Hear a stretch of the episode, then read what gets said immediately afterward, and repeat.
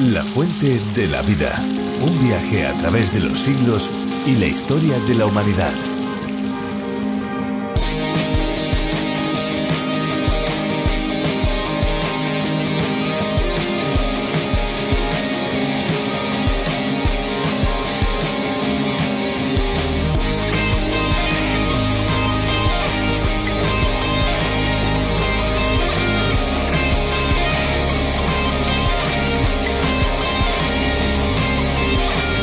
El agua subterránea representa una fracción importante de la masa de agua presente en los continentes y se aloja en los acuíferos bajo la superficie de la Tierra. El volumen del agua subterránea es mucho más importante que la masa de agua retenida en lagos, aunque menor al de los mayores glaciares. El agua del subsuelo es un recurso importante y de este se abastece a una tercera parte de la población mundial, pero de difícil gestión por su sensibilidad a la contaminación y a la sobreexplotación.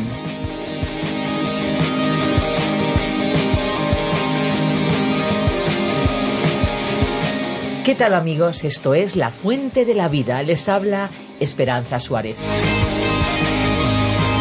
Amigos oyentes, nos alegramos mucho porque la difusión de este programa hace que miles y miles de personas puedan descubrir la palabra de Dios. Aunque comenzamos la fuente de la vida con curiosidades, este programa no es solamente un tiempo de curiosidades y de buena música, nada más, claro que no. Es bueno conocer esas curiosidades, es agradable escuchar una buena canción, pero el núcleo central de este espacio es la reflexión o meditación de la palabra de Dios, algo que ya es posible hacer en nuestro propio idioma y en este caso en la versión para España. Si quieren conocer más sobre este espacio, les invitamos a visitar lafuentedelavida.com. Pueden también descargarse nuestras aplicaciones a través de la Biblia y RTM 360 y no olvidarnos del Facebook y del Twitter porque también estamos en las redes sociales. Aprovechemos esta pausa musical para poder divulgar el programa a través de las redes. ¿Qué les parece?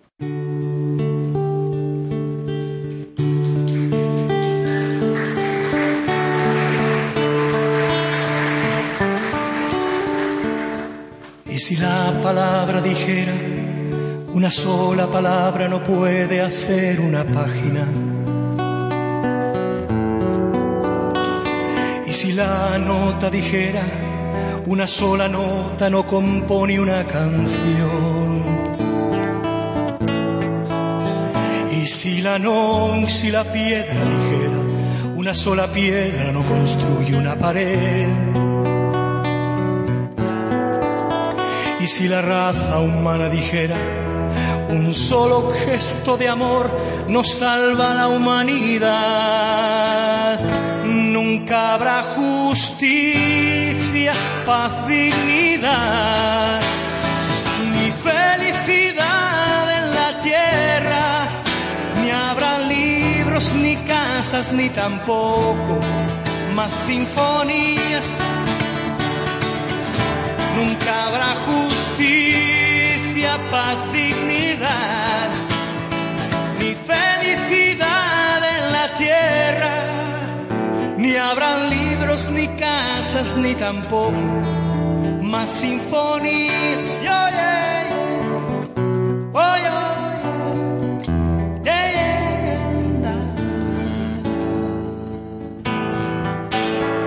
De la misma manera que el libro necesita cada palabra.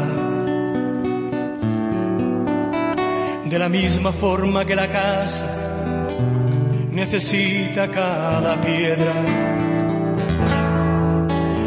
De la misma forma que la sinfonía necesita cada nota.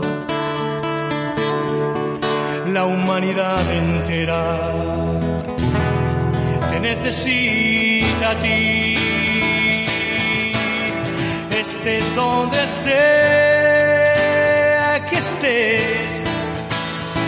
Tú eres una persona única y por lo tanto imprescindible. te necesito a ti. O nunca habrá justicia, dignidad,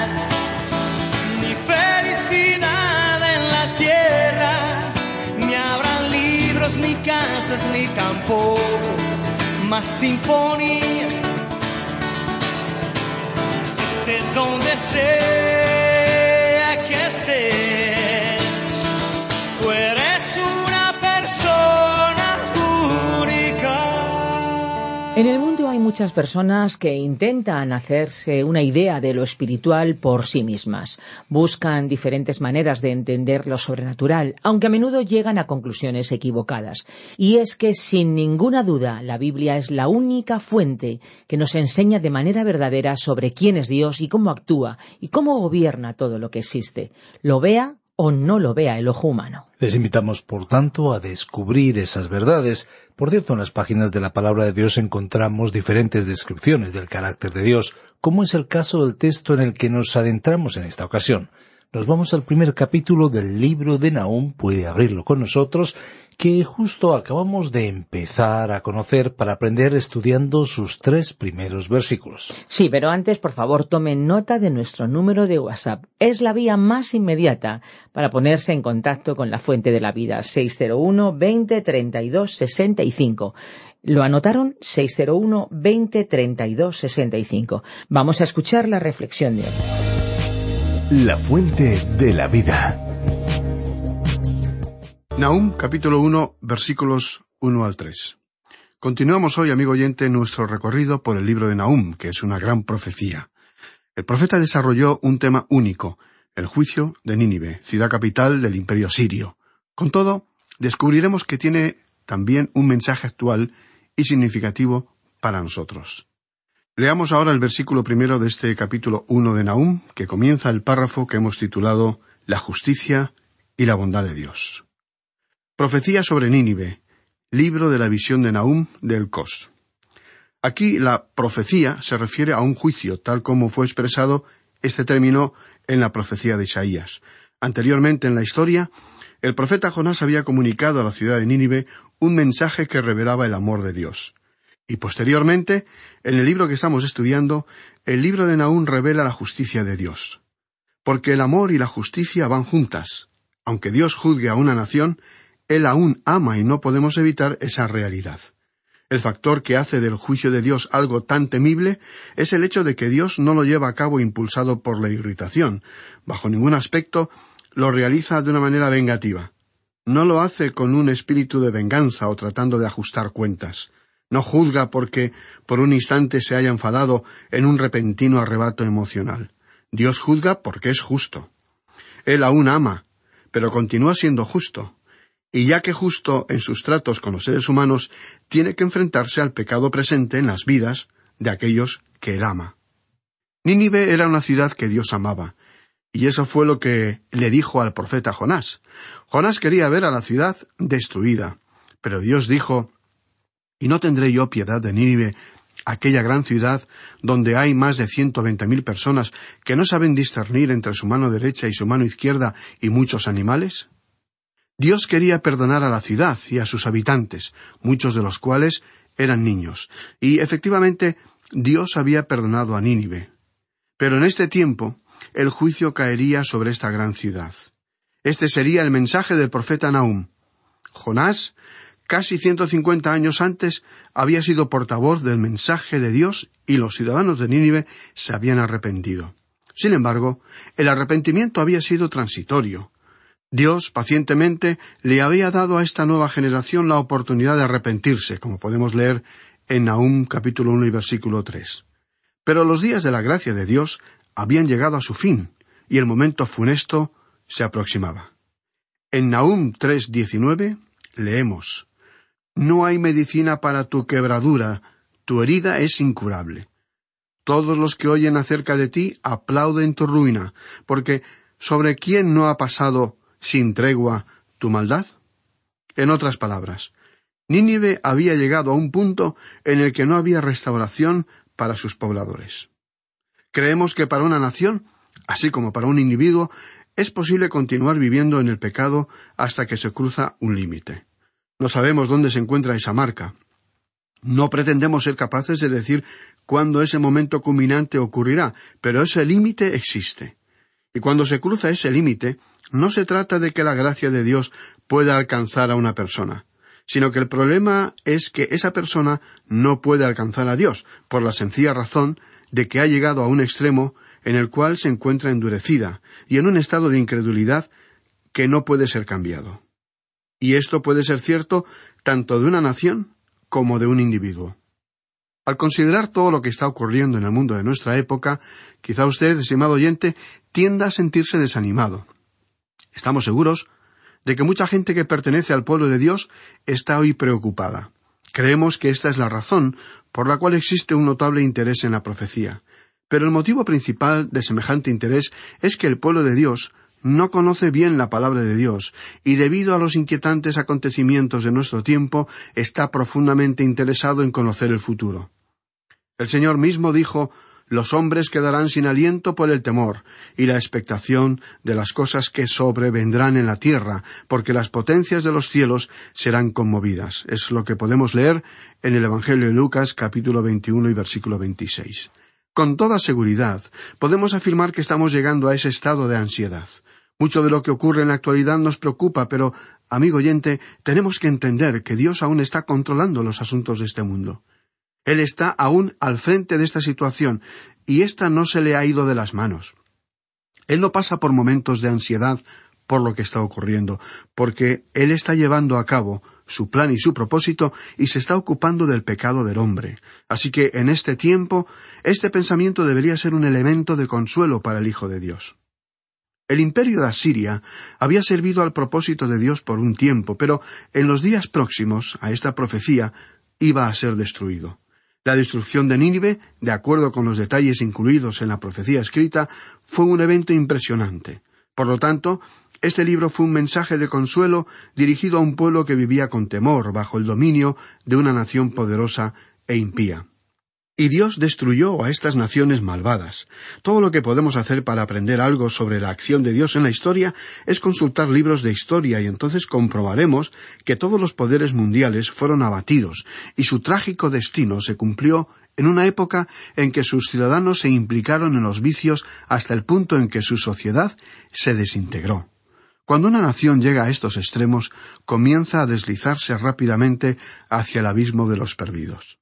Podríamos quizá decir lo mismo al evaluar la decadencia de algunas naciones en los últimos siglos de nuestra historia. La decadencia parece, a primera vista, un proceso lento, pero se trata de un proceso real, efectivo, y generalmente los pueblos son conscientes de él, especialmente cuando tienen una memoria histórica. Y en un mundo como el nuestro, especialmente en los últimos tiempos, el proceso de declive parece irreversible y se acelera con frecuencia con sucesos mundiales inesperados que escapan a toda previsión. Y basta un acontecimiento trágico y violento que ocasione centenares de víctimas o una crisis económica global para que los ciudadanos tomen conciencia de la vulnerabilidad e inseguridad que rodea nuestro presente y nuestro futuro.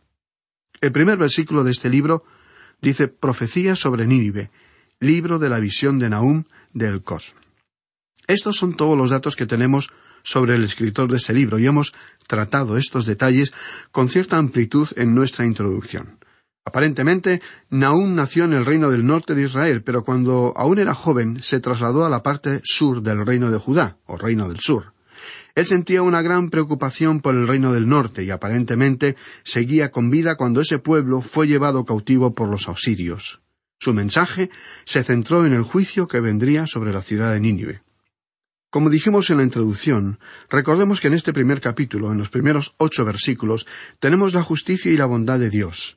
Luego, desde el versículo nueve hasta el fin del capítulo encontramos la justicia y la bondad de Dios demostrada en la decisión de destruir a Nínive y de presentar el Evangelio. Luego, en los capítulos dos y tres, tenemos la justicia y la bondad de Dios demostradas en la ejecución de su decisión de destruir a Nínive. Así es que tenemos la aniquilación de Asiria en el capítulo dos y la acción vengadora de Dios justificada en el capítulo tres. Con eso en mente, entonces veamos lo que nos dice ahora el versículo dos de este capítulo uno. El Señor es Dios celoso y vengador. El Señor es vengador y lleno de indignación. Se venga de sus adversarios y guarda enojo para sus enemigos. Ahora, según el diccionario de la Real Academia Lengua Española, celo significa interés extremado y activo que alguien siente por una persona. Incluye la inquietud de que la persona amada haya mudado o mude su cariño poniéndolo en otra. Dios es un Dios celoso que demanda que su pueblo le adore solamente a Él. Y cuando cualquier pueblo, no importa cuál sea ese pueblo, se inclina a la idolatría o al pecado, es decir, a todo lo que es contrario a Dios, y se implica activamente en él, Dios se siente celoso. Ahora, hay personas que consideran que hay alguna diferencia entre los celos de Dios y los celos de los seres humanos. Bueno, amigo oyente, no creemos que haya mucha diferencia en este sentimiento. Veamos lo que dice el capítulo veinte del libro de Éxodo, versículos tres al seis. No tendrás dioses ajenos delante de mí. No te harás imagen ni ninguna semejanza de lo que esté arriba en el cielo, ni abajo en la tierra, ni en las aguas debajo de la tierra. No te inclinarás a ellas ni las honrarás, porque yo soy Jehová, tu Dios, fuerte, celoso, que visito la maldad de los padres sobre los hijos hasta la tercera y cuarta generación de los que me aborrecen. Y hago misericordia por millares a los que me aman y guardan mis mandamientos. Amigo oyente, Dios le ama. No importa quién sea usted. Usted no puede evitar que Él le ame. Sin embargo, usted puede llegar al extremo en que no experimente el amor de Dios. Figurativamente hablando, cuando usted se cubre con una especie de paraguas o sombrilla de pecado, el sol del amor de Dios no va a brillar sobre usted, pero continuará estando allí, en el mismo lugar. De la misma forma, usted también puede cubrirse con la sombrilla de la indiferencia, de darle a él la espalda y de no hacer su voluntad. Hay muchas sombrillas bajo las cuales usted se puede cubrir para evitar que el amor de Dios brille sobre usted. Pero no puede evitar, no puede impedir que Él le continúe amando. Y ya que Él le ama, Él siente celos por usted, y esto quiere decir que Él le quiere a usted. Dios, en realidad, no quiere lo que usted tiene. Él le quiere a usted mismo como persona. Y Él siente celos cuando usted se entrega a sí mismo, a su tiempo, a sus posesiones o a otras cosas. Y cuando usted se entrega al pecado, Dios siente celos. Es lo mismo que sucede con una pareja, con un matrimonio. Ninguno de los cónyuges debiera jactarse de que uno no sienta celos del otro. Habría que examinar el porqué, el verdadero motivo por el cual una parte no siente celos de la otra parte. Estamos en una época en la cual la gente se jacta, al menos exteriormente, de tener una mentalidad abierta y amplia en cuestiones relacionadas con el amor y el sexo. Pero la cuestión del tener o no sentir celos en una pareja es un asunto muy delicado y personal, aunque se trate de un maquillaje ante la opinión de los demás. En este aspecto íntimo consideramos normal que cada uno de los cónyuges ame al otro y lo desee por encima de todo y espere del otro los mismos sentimientos. Y, por supuesto, no querrá compartir a su otra parte con nadie. Deseará tenerla en exclusiva, si ese no es el caso, es decir, que si una parte declara no sentir celos de la otra en ningún caso o situación, entonces tendríamos serias dudas sobre el buen estado de esa relación. Aunque damos por sentado que a veces hay celos injustificados que deben ser corregidos con la ayuda profesional que sea necesaria.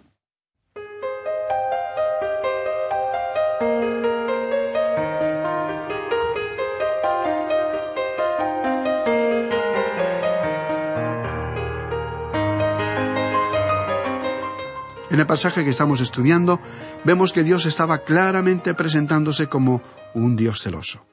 Fue como si él estuviera diciendo a su pueblo Yo no quiero compartirte con el pecado del mundo, ni con la multitud que sigue a Satanás y a la idolatría. Yo no quiero compartirte con nadie, quiero que me pertenezcas solamente a mí. Y no hay nada malo con que Dios diga que es celoso. Así fue como lo expresó Nahum aquí en este versículo dos. El Señor es Dios celoso. Y nos agrada que sea así, porque en las relaciones humanas los celos justificados son una evidencia del amor verdadero, que como acabamos de decir, tiene elementos de anhelar la exclusividad en la posesión de la persona amada. Parece imposible desligar estas consideraciones del creciente número de divorcios que se están registrando en la actualidad. El versículo dos continúa diciendo El Señor es vengador y está lleno de indignación. Aquí recordamos el pasaje de la carta del apóstol Pablo a los Romanos capítulo 12 versículo 19 donde escribió Mía es la venganza, yo pagaré, dice el Señor. Dios nos ha dicho que no nos complazcamos en la venganza, porque, en primer lugar, nunca la llevaremos a cabo de la manera correcta. Él quiere que dejemos ese problema en sus manos. Él se ocupará del asunto sin el ardor de la ira, lo tratará con justicia, hará lo correcto. Además, él conoce el problema y sus consecuencias colaterales. Lo sabe todo al respecto. El Señor se vengará, nos guste o no, todo lo que Él hace es correcto. Cuando logremos asimilar esta idea en nuestras mentes, entonces nos podremos dar cuenta fácilmente que nosotros somos solo pequeñas criaturas y que no sabemos mucho en realidad. Aun la persona más inteligente no puede abarcar con su mente muchos aspectos de la persona y la acción de Dios en la historia y en el mundo. Y si no entendemos lo que Dios hace, se debe a nuestra falta de capacidad, capacidad que fue seriamente dañada por la entrada del pecado en la raza humana. Porque Dios, originalmente, no nos creó con defectos ni con incapacidades físicas ni mentales. Por ello, si no reconocemos estas realidades, estamos equivocados. Todo lo que Dios hace es bueno y justo. Mientras estemos en esta condición y viviendo en este mundo, nos enfrentaremos con situaciones difíciles que Dios no podrá explicarnos a causa de nuestro estado, pues no las podríamos asimilar.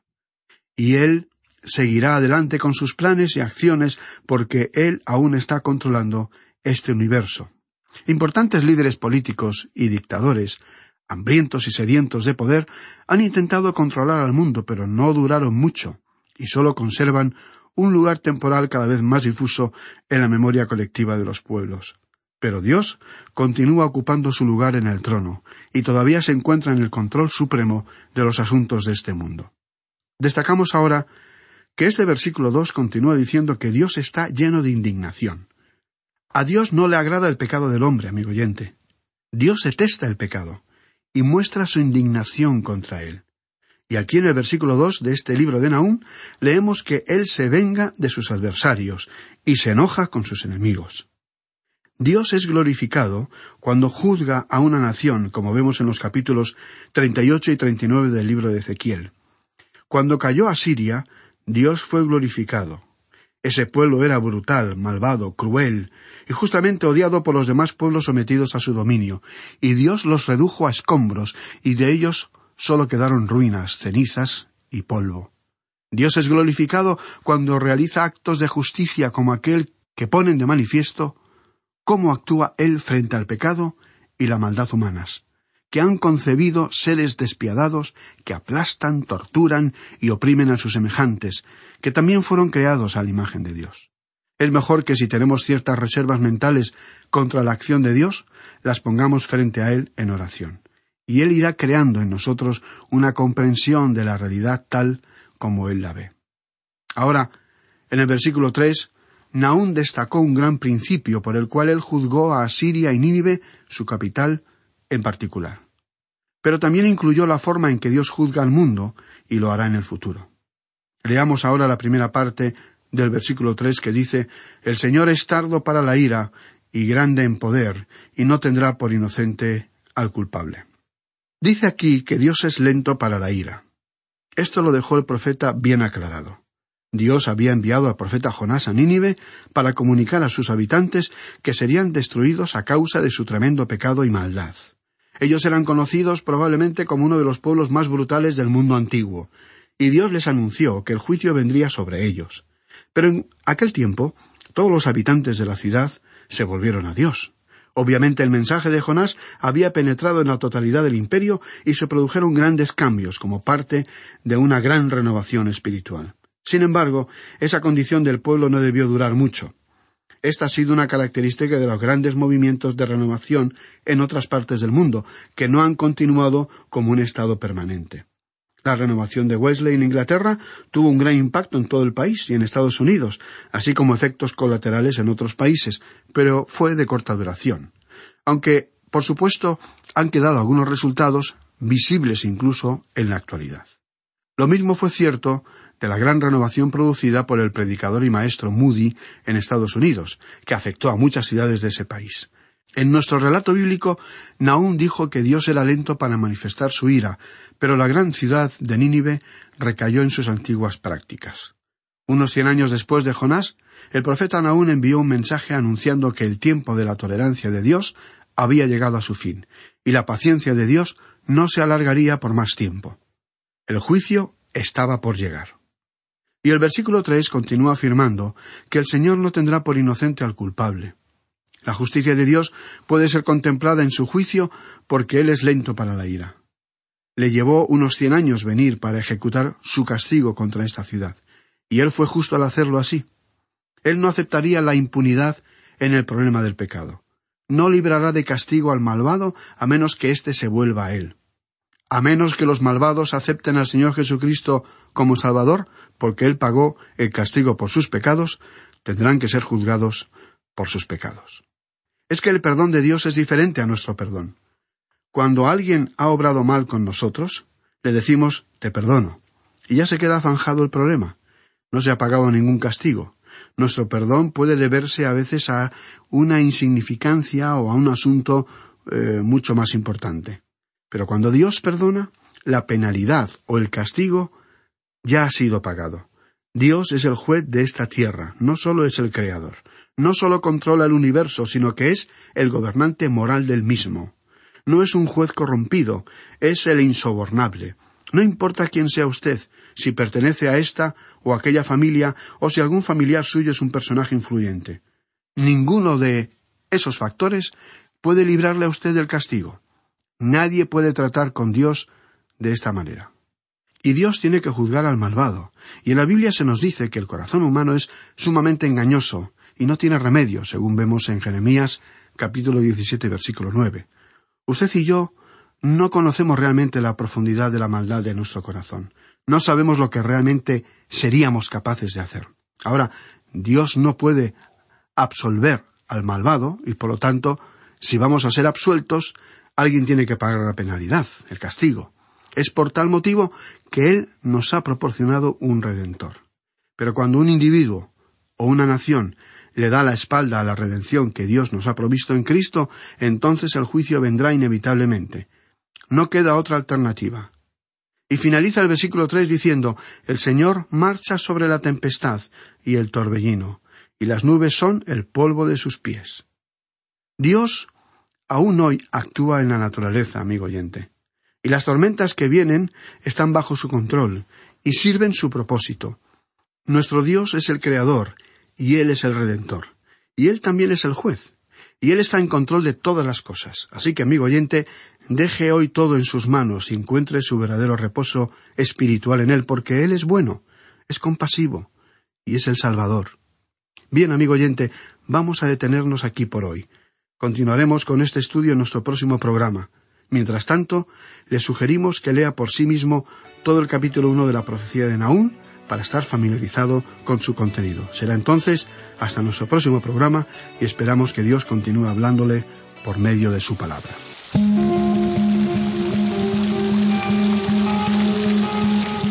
Estamos llegando ya al final de nuestro espacio y sintiéndolo mucho tenemos que despedirnos. Pero bueno, será solamente por un tiempo porque volveremos en nuestro próximo espacio. Si ustedes quieren contactar con nosotros pueden enviarnos un correo electrónico a info arroba. Anoten info.